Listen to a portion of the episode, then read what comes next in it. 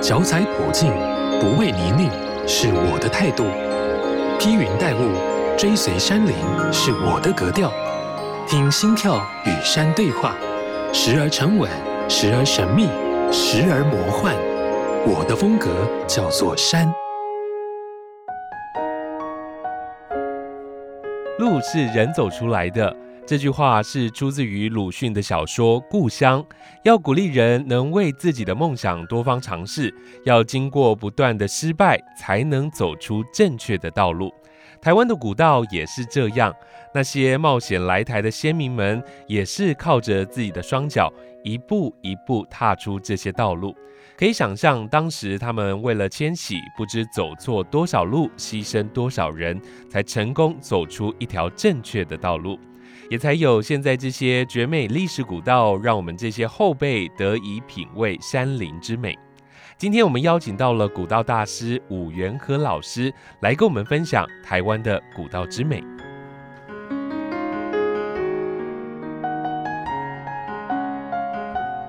好事播网，好事九三五电台，我的风格叫做山，我是阿哲，欢迎今天的来宾，古道大师，那个注社办的学长伍元和伍寇老师，你好，你好，大家好。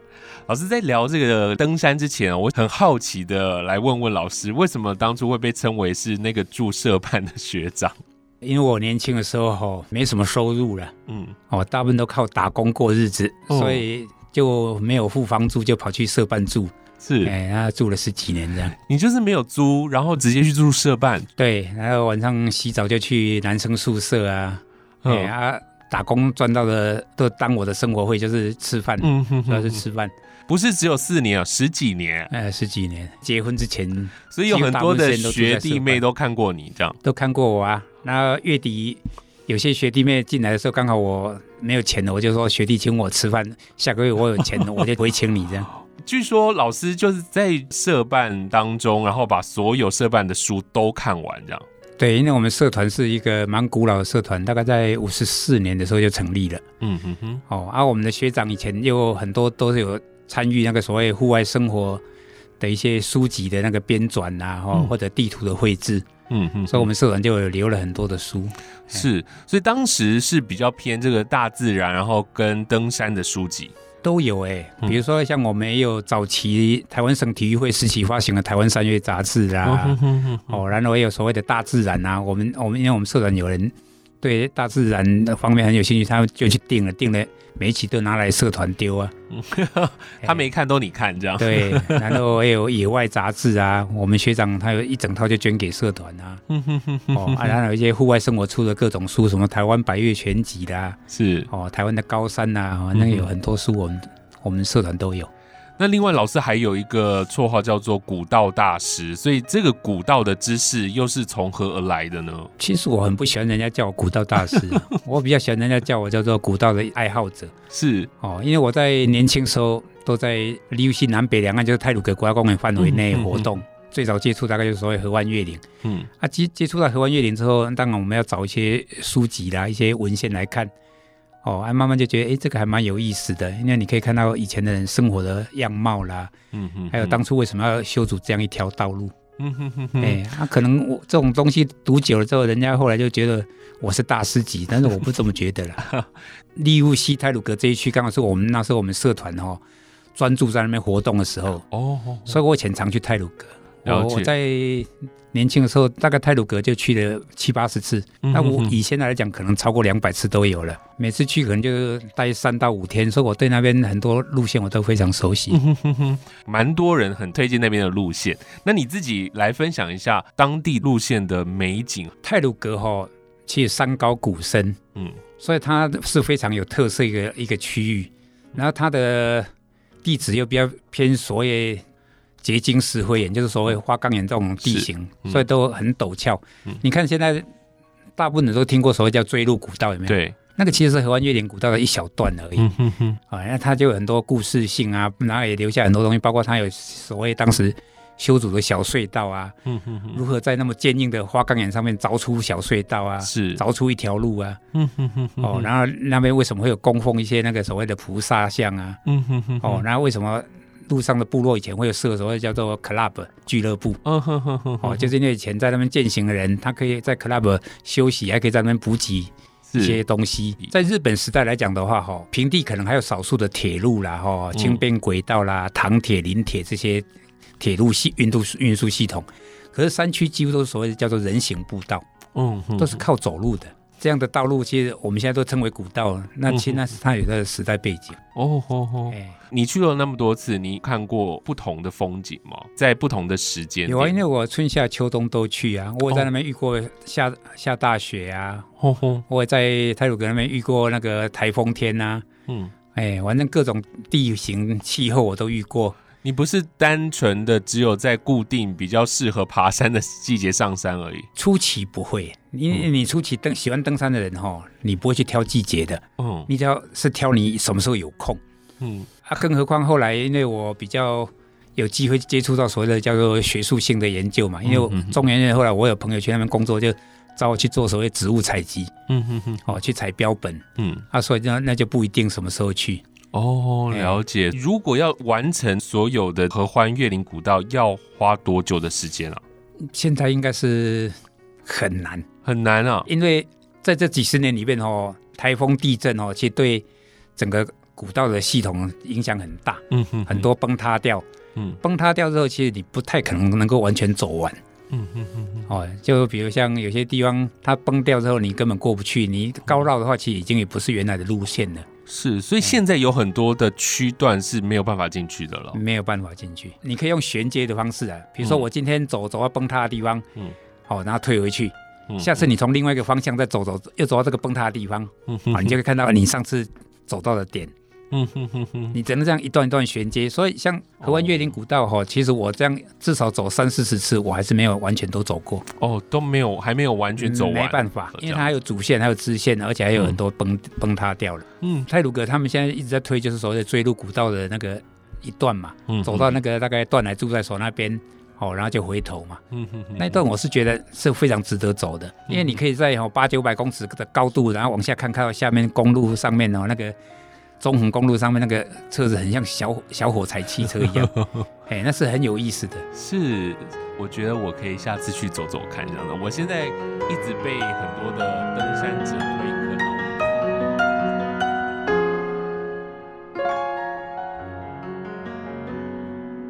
台湾的古道是有定义的，是不是？其实台湾没有严格的古道定义，大部分都采用广义啦，就是古时候的道路。因为台湾，你看哦，如果从荷荷兰、西班牙时期到现在，都超过四百年以上啦，所以路是很多的。嗯，那我比较倾向的古道定义是说，第一个哦，你在时间点上面哦，你要前一个朝代留下来的。嗯，啊，至少明清啦，或者是那个日本时代，我还会说得过去。是，可是你也不能把它定义的太死，因为日本时代有些道路到现在修筑还不到一百年。对。哎，你问像什么侠客什么那个才 一九二七年，那个到现在也不到一百年，但它也算是古道之一了。啊，然后比如像距离来讲，你也不能用一百公里，嗯哼，哦，因为你像侠客的古道也才三四十公里而已，嗯哼，哦，那所以也不能用距离，所以我比较倾向是用朝代来做断代点，嗯哼哼，哦，那而且希望是那个时候修的路是由官方主导的，哦，因为官方主导有的好处是，他会把它标示在地图上面，是。他会有所谓的文献、文书证据，比如说他必须要跟国会要钱啊，或者去跟保险公司借钱来修这条路嘛。嗯，比如说我这个地方没有足够经费。嗯哼哼，哦，然后他这个边，他以前为了要管理原住民，他搞不好有设所谓住在所。是。啊，所以就有那个日本警察的眷属啊，或跟那个在地的原住民之间的互动，嗯，就会有很多故事。是，那他们很多生活用品就会留在现场。嗯嗯，因为你也知道那个当时的垃圾不太可能清清掉嘛，因为那时候也没有这个概念。嗯，反正我东西用完就是往外面扔。嗯，所以在那个现在如果去找那些遗迹的话，就有很多的一些用很多的垃圾堆。哎。从垃圾堆找这些很重要的东西，对，因为你可以从那个垃圾堆里面的垃圾去还原当时的生活状况。比如说，你看到很多酱油瓶，你就知道哦，这边可能住不少人，所以他酱油用很凶。嗯哼哼。啊，你也可以看到酒瓶很多，哎，可能这警察晚上很无聊，除了跟老婆生小孩之外，就是喝酒，哦、打发时间。是，所以如果你看到玩具，你就知道哦，这一定有小孩子，所以一定要买点玩具给小孩子玩。嗯哼哼哼。哦，啊，你看到很多碗盘哦，因为他可能有招待客人啊，所以他碗盘一定比一般他们自家用的还要量还要大一点。嗯哦、欸，所以它有很多东西，你就可以去想象很多事情。比如说，你看，我也看到那边有资生堂化妆品，你就知道 哦，原来所有的女人，即使在山上没人看她，还是很漂漂亮。是，而且山上紫外线很强，所以她还是要有一些面霜啦，嗯这些东西。嗯，原来是这样。欸、那这些东西都还留在当地吗？当你们做考究的时候，还是要带回来啊？因为在当年来讲，那个漆就是所谓的垃圾啦。其实它应该算是工艺品了。是。哦，那瓶瓶罐罐，像前一阵不是有一个新闻说有人在侠客楼捡三只那个日本瓶子吗？对被骂个半死嘛。嗯嗯嗯。那对我来讲，那个瓶子其实本身哦，在当时来讲就是垃圾。对。哎啊，也是当时的工艺品。现在说真的，你就把它捡下来，博物馆也不会要这个东西，因为它可能不到一百年。嗯嗯嗯。哦，但是它如果你收集量够多的时候，其实它有一个好处是，它可以帮你还原当时的一个文化背景。嗯，是。比如这个啤酒。它是哪一家公司？比如是日本那边制造送来台湾，还是在台湾制造的？嗯，你看我们现在像建国啤酒厂，以前就是说高沙卖酒嘛，对，那个就是我们台湾本土的嘛。哦，哦，啊，他如果从国外送来，啊，他为什么会进到山区里面？嗯哼哼哼。哦，按照他这个瓶子，你如果看到它的铸铸造方式的话，它是不是有不同的时期？对，哦，它可能早期的所谓的那个开模子模式。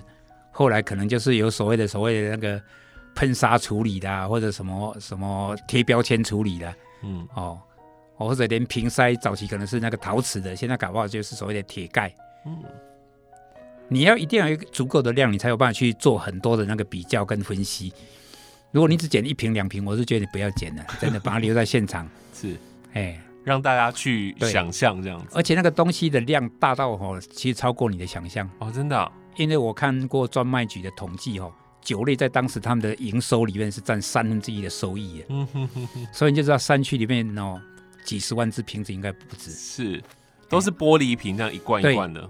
因为像我们以前乡下长大的哈，在五六十年的时候，你去看，我们还有那个所谓的酒瓶回收有没有？是，哦，酱油瓶回收，一个瓶子回去可以换两块钱，嗯，哦，那。山区的瓶子不会回收，因为那个成本太高。嗯嗯，嗯，所以他们瓶子日积月累，其实每一个地方就一堆一堆一堆的垃圾堆，都是瓶酒瓶。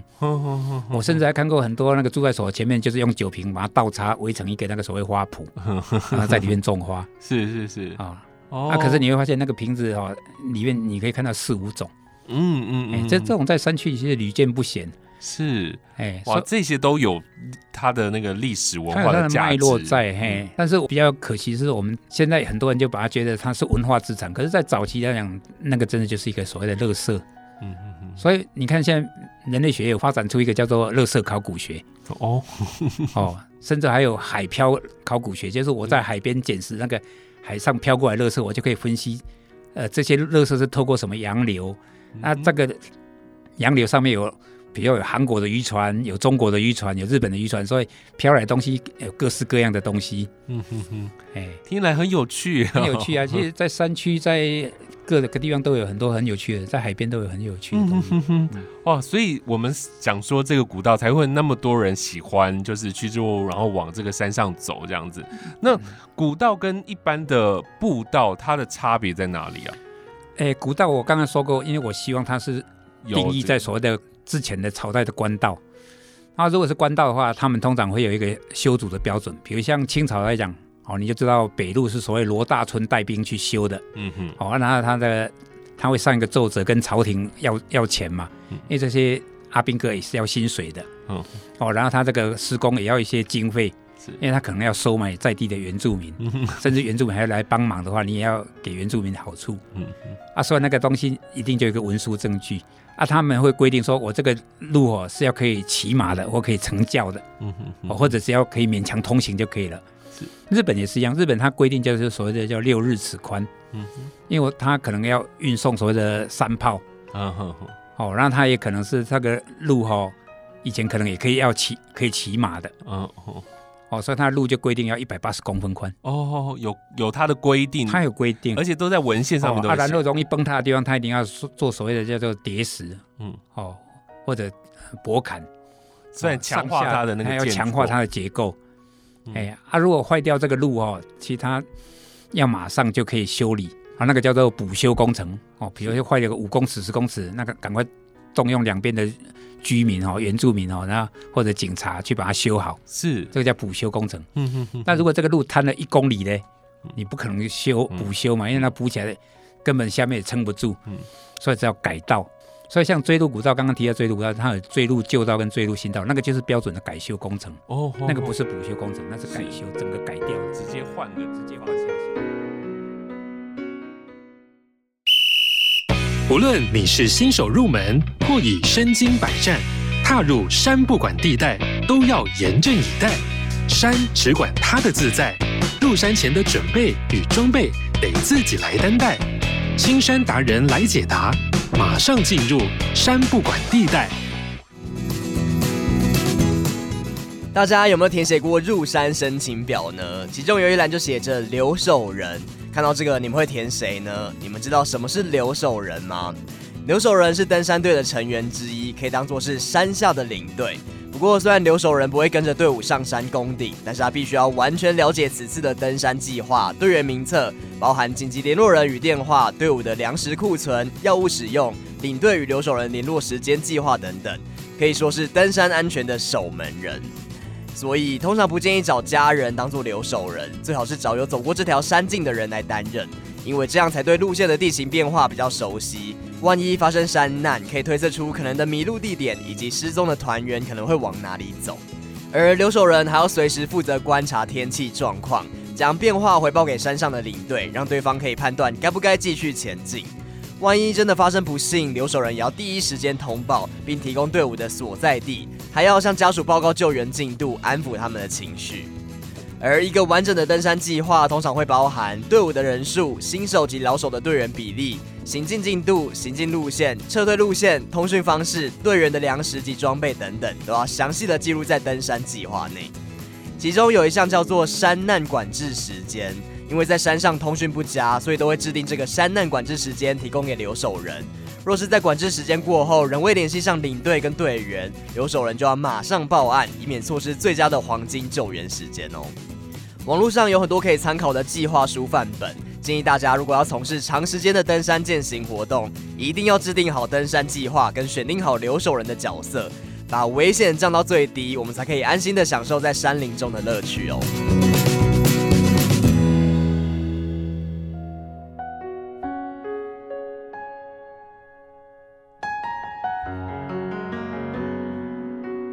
老师在二零零二年的时候，曾经担任过南北古道纵走的领队，花了两个月的时间，然后将十六条的古道全程走完。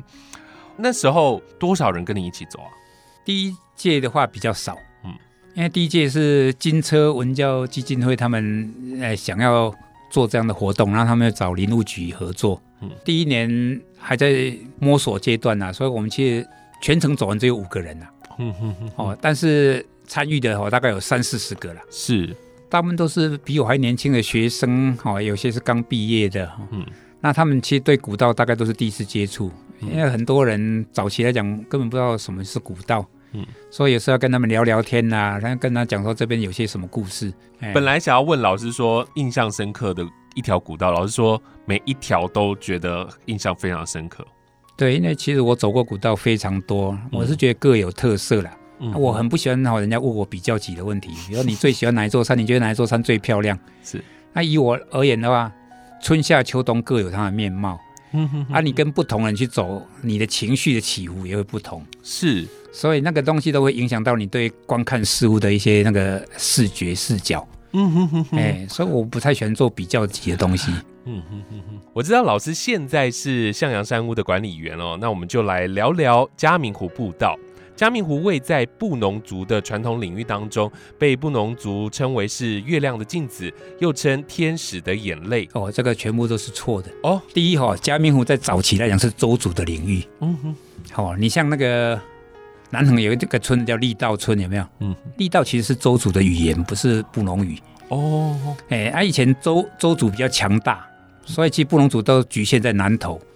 大概到嘉庆年间过后呢，邹族因为哈跟外界接触比较多的，他们有所谓的瘟疫，所以他们人口锐减的时候，哦，他们就把他的一些那分布在外面的人哈，把他叫回去，然后他慢慢他的势力范围也退缩。嗯哼哼。所以你看一下现在陈留南溪以南那个什么九美罗那那个、啊，那个以前都是周族的村子的，可是后来就慢慢布农族压过周族，是布农族的人比较多，周族人比较少。东部也是一样，布农族在那个时候开始往外扩张，就扩张到所谓的现在的那个花莲卓溪这一带，哦，然后扩张到所谓的台东海端。那他在扩张的过程里面，因为周族离开了，所以他们就到那边。所以现在我们所有人都以为嘉明湖地区是布农族，其实那是后很后期的，那个应该不到三百年，两 两百多年。所以往前推其实是周族，往前推是周族。讲说嘉明有叫月亮的镜子，对，其实那个是很后期的，人家给他安上去的。嗯哼，因为我常常问那个布隆族的朋友嘛，我说你们什么时候你们部落才开始有镜子？啊，镜子这个东西在你们部落是不是一个很普遍的东西？所以你如果说月亮的倒影，我可以接受。嗯哼，你讲月亮的镜子，我觉得这个有点怪怪的。是，所以就一定是比较后期。就如果是这样子来推的话，是。然后你像《天使的眼泪》，你一听那个就是文青编出来的嘛。哎呀，讲白一点，布农族也有什么天使这个说法吗？没有吧？嗯嗯。再往前推，邹族在当地有一些故事吗？有。当时哈，日本的人类学者马渊东一去那边做调查的时候，他曾经访谈到一个故事，就是布农族进到力道的时候，发现哎奇怪，怎么有一些鸡哈，然后飞到那个山枇杷上面，在那边吃山枇杷的果实。呵呵，因为我刚刚说立到的就是周瑜的山枇杷树嘛。对啊，那个鸡哦，就是当时周主要离开的时候，他们把他们的鸡要抓走，但有些没抓到，没抓到那个鸡在那边。恢复野性啊，也没有人喂，所以他就自己会去吃，找一些东西吃，找蚯蚓啊，找找山枇杷成熟的果实吃。嗯，哦，所以他恢复野性就飞到树上去吃。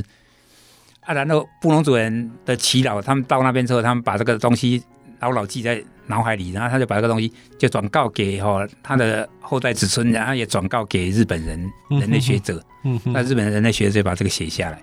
然后以为是布农族的，对啊，所以这个很多东西其实就是一个传承。哦，因为如果你像早期的原住民是没有文字记记录的，所以他们的传承其实就是晚上哦在家屋里面哦，然后在火堆旁边，老人哦就讲故事给小孩子听。哦，所以他们就很多这样的故事就传承下来。是是是，很多传统的知识智慧也是这样传下来的。确实，在嘉明湖那边啊，除了风景非常美之外哦，那故事也非常的吸引人。如果到当地啊，先了解一下这个故事之后，再看那些美景，会特别有感觉。对，比如说你到那边，你看很多山头都有名字，嗯、那你就知道台湾在早期明清时期不敢进到原住民部落，所以他们也没有所谓详细地图，然后也没有做任何的标示。再看日本人来之前的地图哦，你会发现，其实，在山区里面哦。不管是地名或山名，其实非常少。当然，在地的原住民对他有固有的称呼。嗯，可是那个东西是到了所谓明治维新，日本人来到台湾之后，他把近代知识带进来之后，他们开始哦，请原住民带他们去上面做测量啦，各方面的事情的时候，他就说：“哎，你们怎么称呼这个地方？我就把这个名称写下来。”嗯哼哼哼。哦，比如像在我们嘉明湖那边可以看到一座山叫海诺兰山，是海诺兰其实就是布隆语的哦，他们那边。有一种树叫做赤杨，嗯哼，原住民很喜欢用在地的最常容易看到的植物去命名，嗯哼哼。比如像我在泰鲁格地区的时候，有一个地名叫老西，老西就是九琼树，哦，好好，九琼啊，嗯，哎，啊，比如说像天祥的旧地名叫塔比多，哦，塔比多，塔比多就是什么呢？那边很多棕榈树，嗯哼哼哼，就是他们刚刚开始的耆老哈，他们到那边居住的时候，哎，他们发现，哎，我这块地方怎么很多棕榈，所以我就用。这个名字的命名，嗯哼哼，对，然后所以有很多的山就这样子变成了这个名字。你像客家人居住的地方，很多叫做什么？哎，那个汶水坑有没有？对，洗水坑什么坑？洗水其实就是干净的水，嗯，汶水就是脏脏的水。是啊，如果你到了闽南地区，它就叫清水溪、浊水溪，嗯哼，它不叫什么坑，是啊，它也不叫什么汶水、洗水，它叫清水、浊水，嗯嗯嗯嗯。所以台湾到处都有浊水溪，到处都有清水溪。是是是是是。今天真的收获良多。老师在向阳山屋啊，你一次要待多久啊？我们值班是轮班的，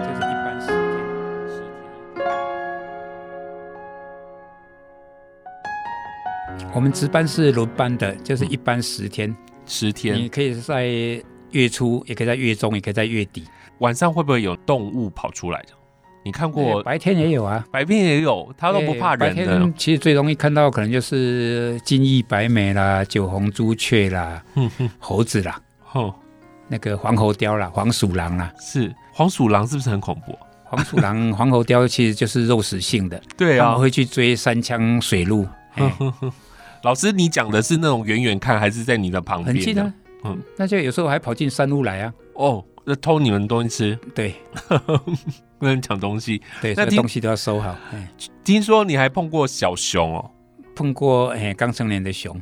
台湾的熊是属于亚洲黑熊的一种，所以大概成年大概在一百六、一百七十公分而已，不会太大只啊，跟人一样大了。呃、对，一百六、一百七，其实站起来就跟一个男生、女生差不多了。嘿，那是什么样的状态？你看到它？因为我们。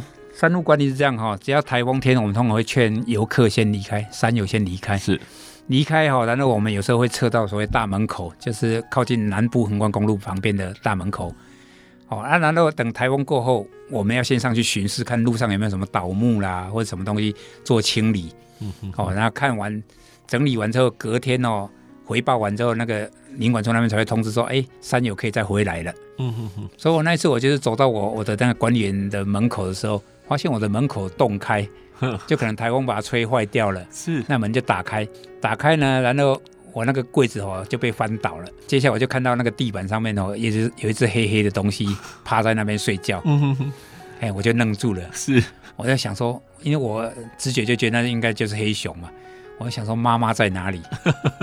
哎，因为如果妈妈自己就在他后面，结果在你后面，我就拔腿快跑了。是，哎啊，如果是堵在我后面的话，我就被他们两个夹杀了。对，对，后来待了一下，看到哎，好像他在睡觉啊，然后也没看到其他的熊。嗯，所以我就想说，我退回去把背包放下，然后拿手机来偷拍。嗯，结果因为我们那是木头地板，走的时候有声音，那个动物其实的警觉性很高，是，它马上就醒过来，就从我前面冲出来，就直接跳下去。然后就从那个溪谷跑掉了，是直接闪掉了。那是我跟熊最近的距离，就是他在睡觉，我离他应该大概只有一公尺，一公尺多。如果他真的是一直在那边睡觉，你也赶都赶不走。第一眼看到的时候是真的有点吓到，嗯，想说怎么不会这么巧吧？是，他就是台风天进去，把我的橱柜的东西吃完就，就就大概就直接休息了，可以避风雨啊。对对对，哎，因为外面下雨，他大概也不想出去，就在那边睡着了。对，那看到你就闪走了，这样，哎，就闪走了。山路附近都有装红外线监视，每次看到有一些熊都不一样，也有看到野猪，也有看到水鹿。嗯，我们拍了很多各种各式各样的动物，大只、小只、母的、小的都有。哦哦，然后熊从它的外观来看，我们那边至少有五六只不太长得不太一样。哦，真的啊？哎，那现在山上还会有台湾云豹吗？他们是不是已经？我有两个朋友哦，就是在平科大那时候，他们委托嘛。他们就去做云豹调查，调查两年半，听说也没有看过动物的那个所谓的粪便粪便哈，他们称为排遗的哈，他也没有看到所谓的石痕呐，哦，也没有看到爪痕，什么都没有。哦，但是有他们有去拜访一些老原住民哈，看到他们里面真的有几件云豹皮衣，但很多是假的。哦哦哦，就是真的云豹也有，但是你没办法知道那个到底是不是台湾云豹。哦哦哦！因为我们台湾的云豹跟那个东南亚的云豹其实是有点血缘关系的。嗯嗯嗯嗯嗯。哎啊，我们又没有最早的叫做模式标本，我们没有一个真正的台湾云豹的标本可以做比对。是，所以很多比对比对出来的，好像跟东南亚都差不多。嗯嗯嗯嗯。哎，这个是我朋友他讲给我听的啦。是，但是老师只有看过熊，对不对？我看过熊，但是豹我没看过，连我。在台湾可能也真的没有人看过，对，可能真的绝迹了这样。对，看过可能都是动物园那个从东南亚买来的那一种。嗯嗯嗯嗯嗯嗯嗯。在山上除了看到美丽的风景呢，还有一些可爱的动物、植物。那有没有碰到什么样比较难忘的经历，或者是有没有救难的经验呢？呃，我一个学弟困在那个哈伦铁道上面，哎，我有去搜救，然后找到之后呢，叫直升机来把他救出去。花了多久的时间？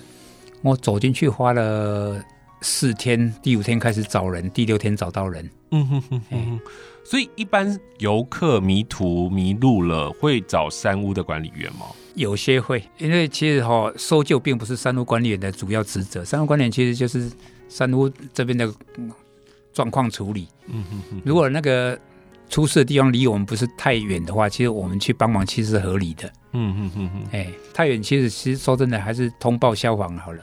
是是是是是是是，今天听老师说了非常多的故事，我自己觉得好多很新鲜的东西。今天老师没有安排歌曲，对不对？在山上都不听歌哦。没有啊，我我们以前社团是有山歌交唱，就是自己唱歌。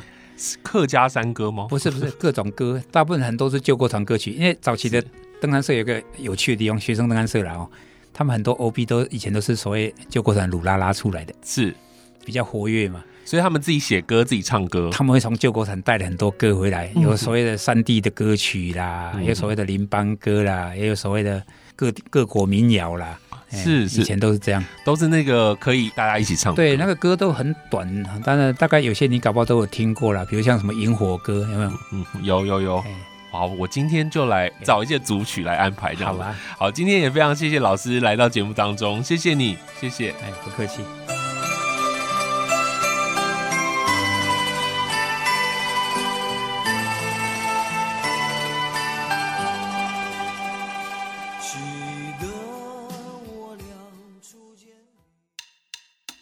好事九三五电台带你走入群山怀抱，拾起山的记忆。